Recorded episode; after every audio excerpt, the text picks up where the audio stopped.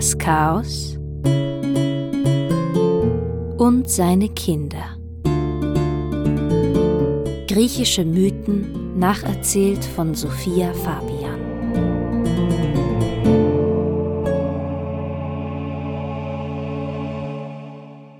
Wir beginnen diese Folge mit Daedalus. Daedalus ist ein Nachfahre von Hephaistos und genau wie Hephaistos genießt Daedalus als Erfinder und geschickter Kunsthandwerker einen guten Ruf in Athen, bis er eines Tages auf die schiefe Bahn gerät. Daedalus sitzt wie üblich grübelnd an seiner Werkbank und tüftelt an einer Erfindung, als plötzlich jemand an seine Tür klopft. Es ist seine Schwester. Und als er seinen Neffen Perdix neben ihr erkennt, fällt ihm wieder ein, dass er seiner Schwester etwas versprochen hat. Er sollte den Jungen bei sich in die Lehre nehmen. Daedalus hat nun wirklich keine Zeit für einen zwölfjährigen Lehrling, aber er hat es seiner Schwester versprochen, also sagt er zu. Als erstes schickt Daedalus den Jungen los, er soll ihnen etwas zum Mittagessen angeln. Der Junge tut wie ihm geheißen, kommt etwas später mit einem kleinen Netz voller Fische wieder, und dann soll er sie auch gleich noch zubereiten.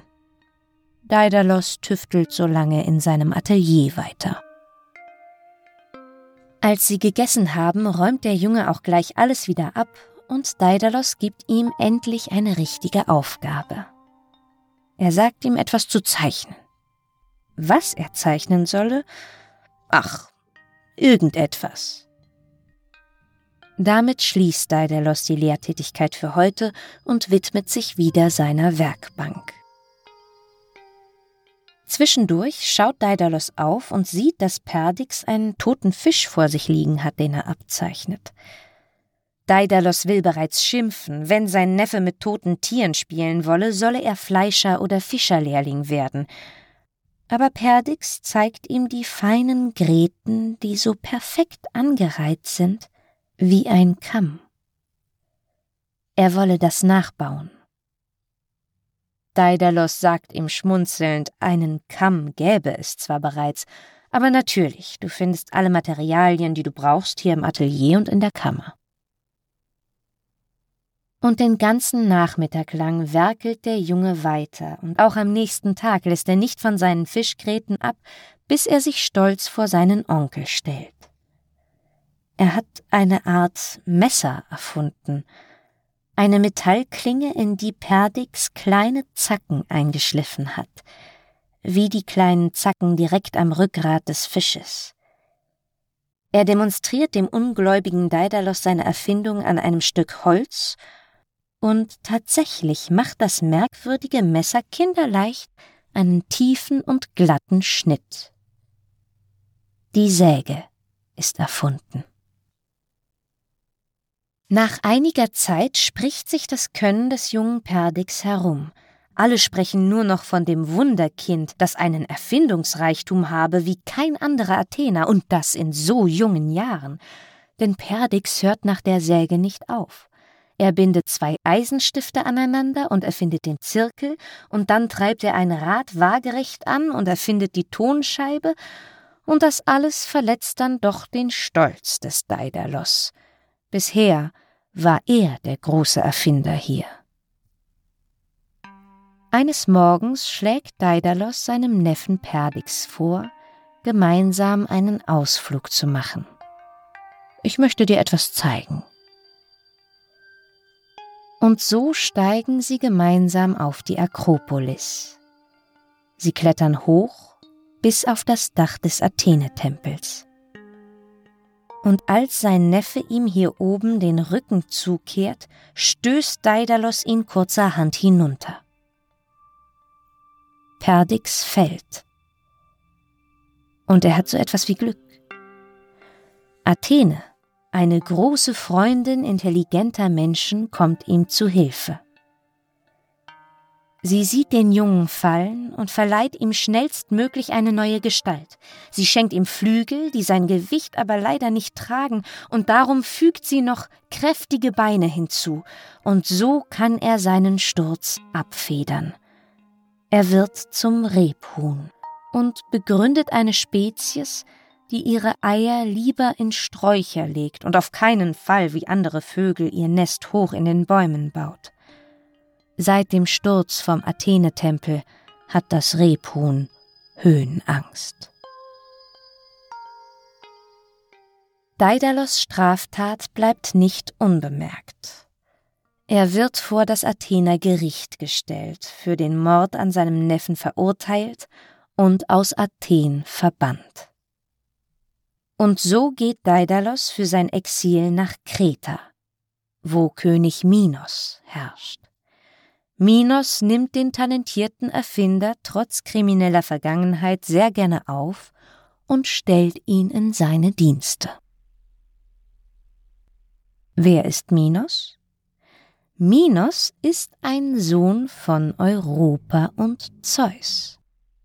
Ihr erinnert euch vielleicht an Folge 17, da erzähle ich euch, wie Europa von Zeus entführt wird und dann folgen wir aber ihrem Bruder Kadmos, der auf die Suche nach ihr geht und da kommt er erst zum Orakel von Delphi, folgt dann einer Kuh und gründet dort, wo sie sich niederlässt, die Stadt Theben. Aber Kadmos findet seine Schwester nicht. Hier geht es jetzt weiter quasi, denn Europa wurde von Zeus nach Kreta verschleppt und auch geschwängert und dann zurückgelassen. Asterios, der König von Kreta nimmt die phönizische Königstochter zur Frau und adoptiert auch ihre drei Söhne, also die Söhne des Zeus. Sarpedon, Radamanthys und eben Minos. Minos wird der einflussreichste der drei Brüder werden, ein gewaltiger Herrscher, der mit seiner starken Flotte von Kreta aus das ganze Mittelmeer kontrolliert. Aber als Asterios, der alte König, stirbt, soll Kreta eigentlich erstmal in drei gerechten Teilen unter den drei Erben aufgeteilt werden. Sarpedon und Radamanthys müssen sich aber hinten anstellen und Minos ergreift einfach die Macht. Sie streiten sich nicht nur um den Thron, sondern es geht vor allem erst einmal um einen jungen Mann. Miletos. Miletos ist ein wunderschöner Sohn des Apollon. Und er ist in dem Moment, als Minos ihm Avancen macht, schon längst in Sarpedon verliebt und darum verjagt Minos ganz eifersüchtig seinen Bruder und den schönen Miletos aus Kreta. Miletos gründet die Stadt Milet, klar nach ihm benannt, und seine Kinder erleben hier eine ganz eigene Geschichte. Wir schweifen also kurz ab und kommen danach erst wieder zurück zu Minos. Miletos hat zwei Kinder, eine Tochter, Byblis, und einen Sohn, Kaunos. Schon als Kinder lieben Byblis und Kaunos sich sehr. Vor allem Byblis liebt ihren Bruder Kaunos. Sie küsst und herzt ihn überschwänglich, und das ist auch erstmal das, was man von einer guten und liebevollen Schwester erwarten würde. Aber je älter die beiden werden, desto stärker wird Büblis Liebe. Sie will ihrem Bruder gefallen, macht sich für ihn zurecht, sie nennt ihn Liebster, schimpft mit ihm, wenn er sie Schwester oder Schwesterherz nennt und kann es gar nicht leiden, wenn Kaunos mit anderen Mädchen redet. Häufig sieht Byblis ihren Bruder Kaunos in ihren Träumen. Eines Morgens wacht Byblis auf und erschrickt. Diesmal waren ihre nackten Körper ineinander verschlungen. Byblis weiß, dass das zu weit geht. Sie versteht erst jetzt, wie sehr sie sich nach ihrem Bruder verzehrt, nicht nur geistig, sondern auch körperlich. Byblis verteufelt die Götter, vor allem Aphrodite und Eros, dass sie ihr das antun, und gleichzeitig fleht sie sie an, ihr zu helfen, hofft, dass Kaunos ihre Gefühle erwidert. Als Byblis nicht mehr weiter weiß, schreibt sie ihrem Bruder einen ausführlichen Brief, indem sie ihm alles gesteht. Kaunos öffnet den Brief und schafft es nicht, ihn bis zum Ende zu lesen. Angeekelt zerknüllt er das Papier und schmeißt es in die Ecke und beschließt, seiner Schwester von nun an aus dem Weg zu gehen. Aber Byblis lässt nicht locker, bedrängt ihren armen Bruder, bis er vor ihr flieht. Kaunos zieht weit weg aus der Heimatstadt, ohne seiner Schwester zu sagen, wohin. Byblis wird zerfressen vom Schmerz. Sie will ihren Bruder wiederfinden und zieht alleine los. Auf ihrer frenetischen Suche wird sie wahnsinnig, läuft orientierungslos durchs Land. Auf einer Lichtung fällt Byblis irgendwann vor Erschöpfung ins Gras und weint und weint. Aus ihren nicht enden wollenden Tränen lassen die Najaden die schönen Nymphen, dann eine Quelle wachsen, die, wie es heißt, bis heute ihren Namen trägt. Ich habe das mal gegoogelt und konnte aber leider keine Quelle und auch keinen Fluss oder sonstiges Gewässer mit dem Namen Byblis finden. Die Stadt Kaunos und Milet gibt es aber tatsächlich, die liegen in der heutigen Türkei. Kommen wir wieder zurück nach Kreta, wo die Söhne der Europa sich streiten. Nachdem Minos alle vertrieben hat, die ihn nicht akzeptieren wollten, will er nun allen Zweiflern ein für alle Mal beweisen, dass er der alleinigen Herrschaft über Kreta würdig ist. Dafür bereitet er einen Altar vor und bittet Poseidon, seinen Onkel und Herrscher über die Meere, ihm etwas zu schicken ein Zeichen. Was es auch sein mag, Minos würde es dem Poseidon zum Dank als Opfergabe auf diesem Altar zurückgeben.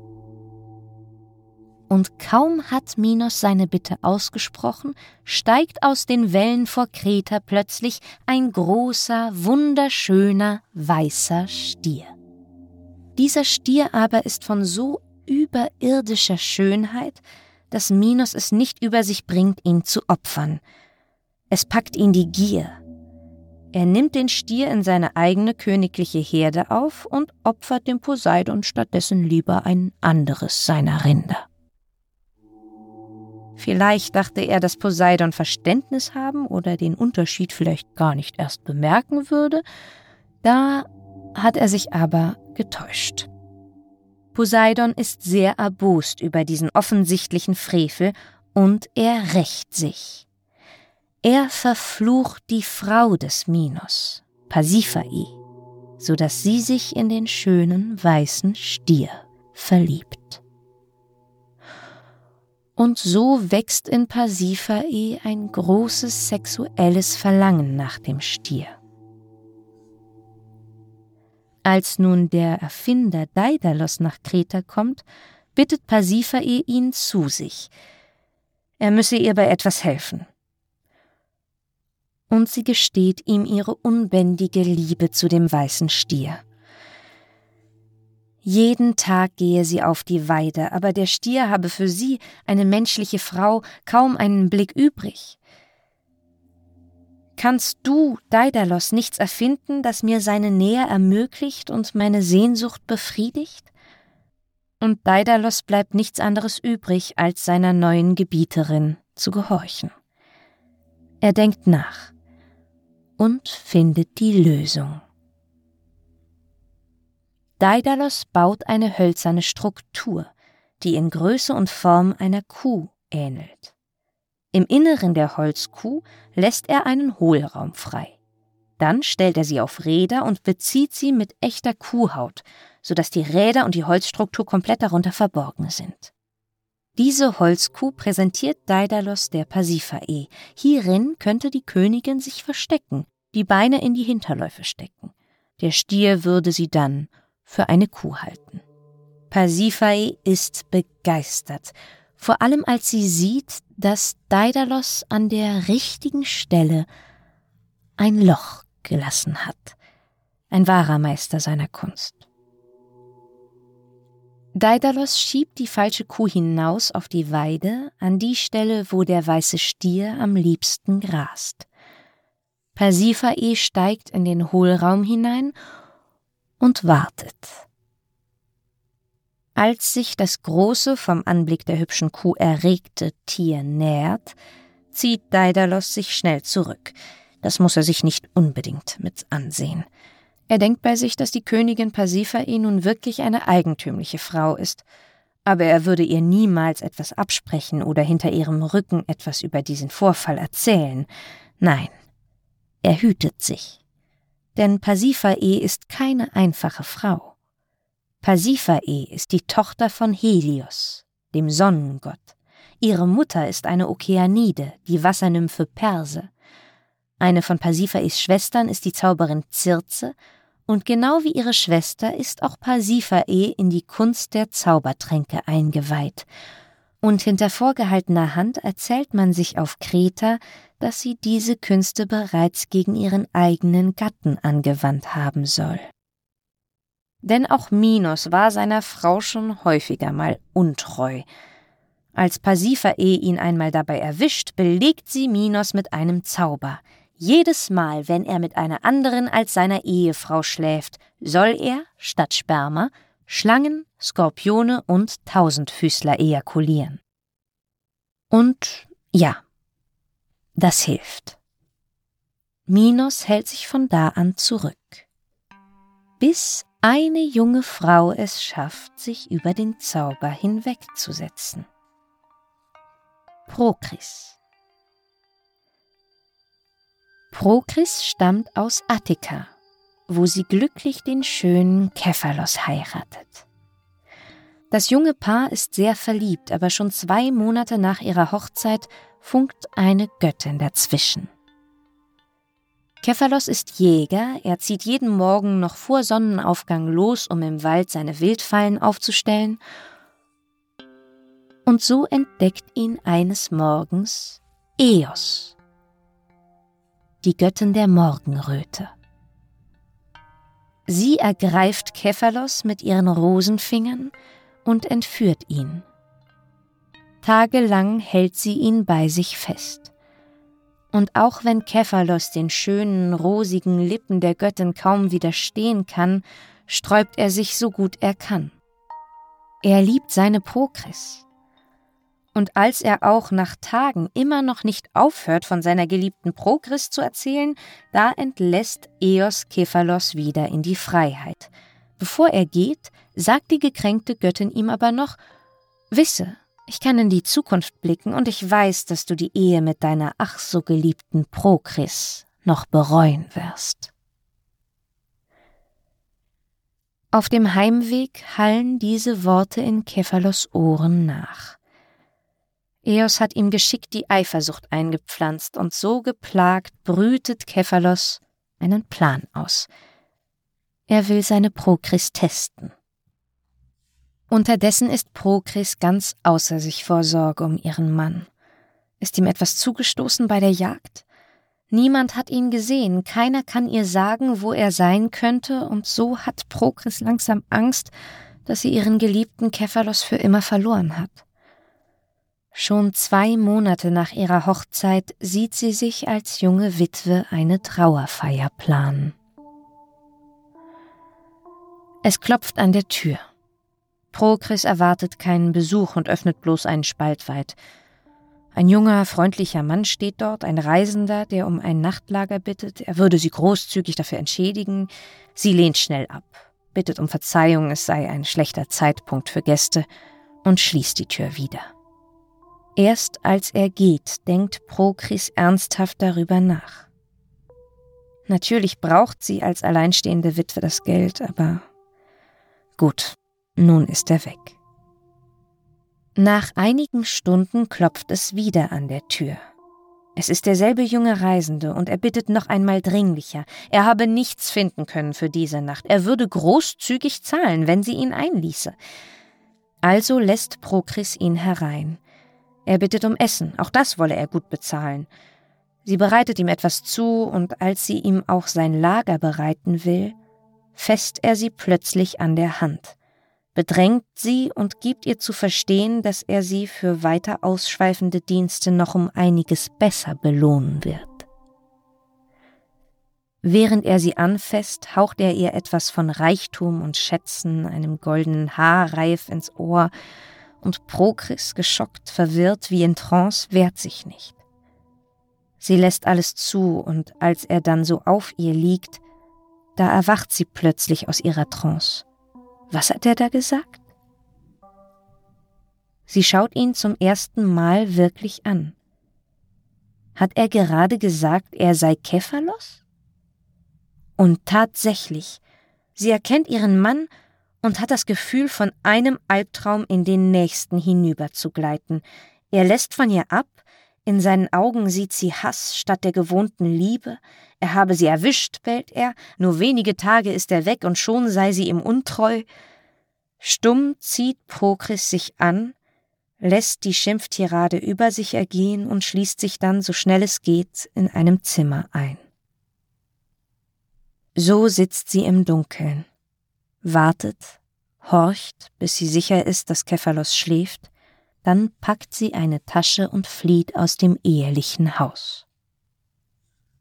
Zunächst wird sie zur keuschen Artemis-Priesterin, entsagt der körperlichen Liebe völlig. Sie schweift durch die Wälder und entwickelt sich zu einer mehr als geschickten Jägerin. Vielleicht hat Prokris als Artemis-Priesterin den ein oder anderen Zaubertrank gelernt, denn sie ist es, die Minos von seinem Ejakulationsfluch befreien wird. Sie kommt, nachdem sie einige Jahre im Wald verbracht hat, zurück in die Zivilisation, aber erstmal nach Kreta, lernt dort Minos kennen, befreit ihn von seinem Fluch, wahrscheinlich weil sie dann der körperlichen Liebe nicht mehr entsagt, und erst dann entscheidet sie sich wieder zurück, in die Heimat zu gehen. Minos dankt der Jägerin Prokris mit zwei besonderen Geschenken. Er schenkt ihr einen Speer, der sein Ziel niemals verfehlt, und einen unsterblichen und unermüdlichen Jagdhund. Diese Geschenke hatte einst seine Mutter Europa von seinem Vater Zeus erhalten und ihm dann scheinbar vererbt. Ausgestattet mit dem magischen Speer und ihrem neuen Hund, den sie übrigens Leilaps nennt, kehrt Prokris zurück nach Attika. Sie fühlt sich bereit, sich ihrer Vergangenheit zu stellen. Sie will Kephalos wiedersehen. Als Prokris Kephalos endlich wieder gegenübersteht, bittet sie ihm um Verzeihung für ihre Untreue damals. Als Wiedergutmachung schenkt sie ihm Leilaps, den unermüdlichen Hund, und auch den magischen Speer. Und Kephalos verzeiht ihr. Wieder leben sie gemeinsam als Ehepaar. Doch Prokris braucht noch etwas für ihre Genugtuung. Sie zahlt es ihm genauso heim, wie er es ihr damals angetan hat. Sie dreht die Rollen um verkleidet sich, so dass Kephalos sie nicht als seine Frau erkennen kann und missbraucht ihn ihrerseits. Genau wie er damals gibt sie sich ihm erst während des Geschlechtsakts zu erkennen. Sie sind quitt. Nun gehen sie gemeinsam jagen, Kephalos und Prokris, natürlich mit dem Jagdhund Leilaps und dem immer treffenden Speer. Und bei der Jagd geschieht eines Tages ein mysteriöser Unfall. Man erzählt, Leilaps der Hund sei hinter einem Reh und Prokris hinter dem Hund her in ein Gebüsch gerannt. Kephalos habe Prokris für das gejagte Tier gehalten, den Speer geworfen und Prokris damit versehentlich getötet. Zeugen gibt es keine. Der Mythos von Prokris und Kephalos endet hier. Aber es gibt eine Art Epilog, denn die Geschichte vom Jagdhund Leilaps geht noch weiter. Eines Tages werden die Bewohner der Stadt Theben, die damals von Kadmos gegründet worden war, von einem menschenfressenden Fuchs heimgesucht. Ein magischer Fuchs, den kein Jäger fassen kann. bis jemand die glorreiche Idee hat, den magischen Hund Leilaps auf den Fuchs zu setzen.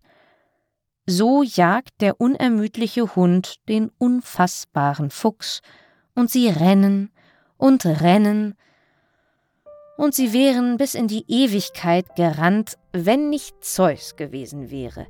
Er hat irgendwann genug, greift höchstpersönlich ein und verwandelt die beiden Tiere in Stein. Und damit auch diese Folge nicht unendlich lang wird, hören wir hier schnell auf. In der nächsten Folge geht es weiter auf Kreta mit einigen Figuren, die wir heute schon kennengelernt haben. Aber wer genau das sein wird und wie genau es weitergeht, das hört ihr dann in der nächsten Folge. In dieser Folge möchte ich mich ganz herzlich bei Peter, René und Manuel für die Liebespende bedanken. Ansonsten freue ich mich jetzt endlich wieder weiterzumachen. Es gab eine lange Pause, aber ich kann euch versprechen, dass es jetzt wieder ein bisschen regelmäßiger ist. So richtig regelmäßig mache ich das ja nie. Das Ganze braucht immer ein bisschen zum Reifen und ich will das nicht alles verfrüht immer gleich rausballern, sondern ich möchte ja, dass das auch irgendwie ein bisschen schön ist. Gut, dann auf ein wunderbares neues Jahr mit dem Chaos und seinen Kindern. Ich heiße Sophia. Hiermit bedanke ich mich für eure Aufmerksamkeit. Mögen die Götter mit euch sein.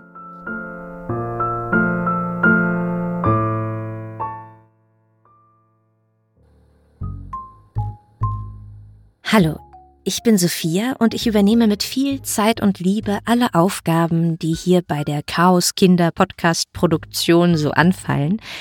Ich mache Recherche, Redaktion, Studiotechnik, Einsprechen, Soundmastering, Webpräsenz und, und, und. Und alle diese Dinge kosten Zeit und Geld. Deshalb habe ich einen Steady-Account eingerichtet. Dort können alle, die gerne diesen Podcast hören, zum Lernen, zum Abschalten, zum Einschlafen, wofür auch immer, monatlich dazu beitragen, dass das Chaos stetig wächst und gedeiht. Den Link dazu findest du in der Folgenbeschreibung. Und jetzt viel Spaß bei der nächsten Folge.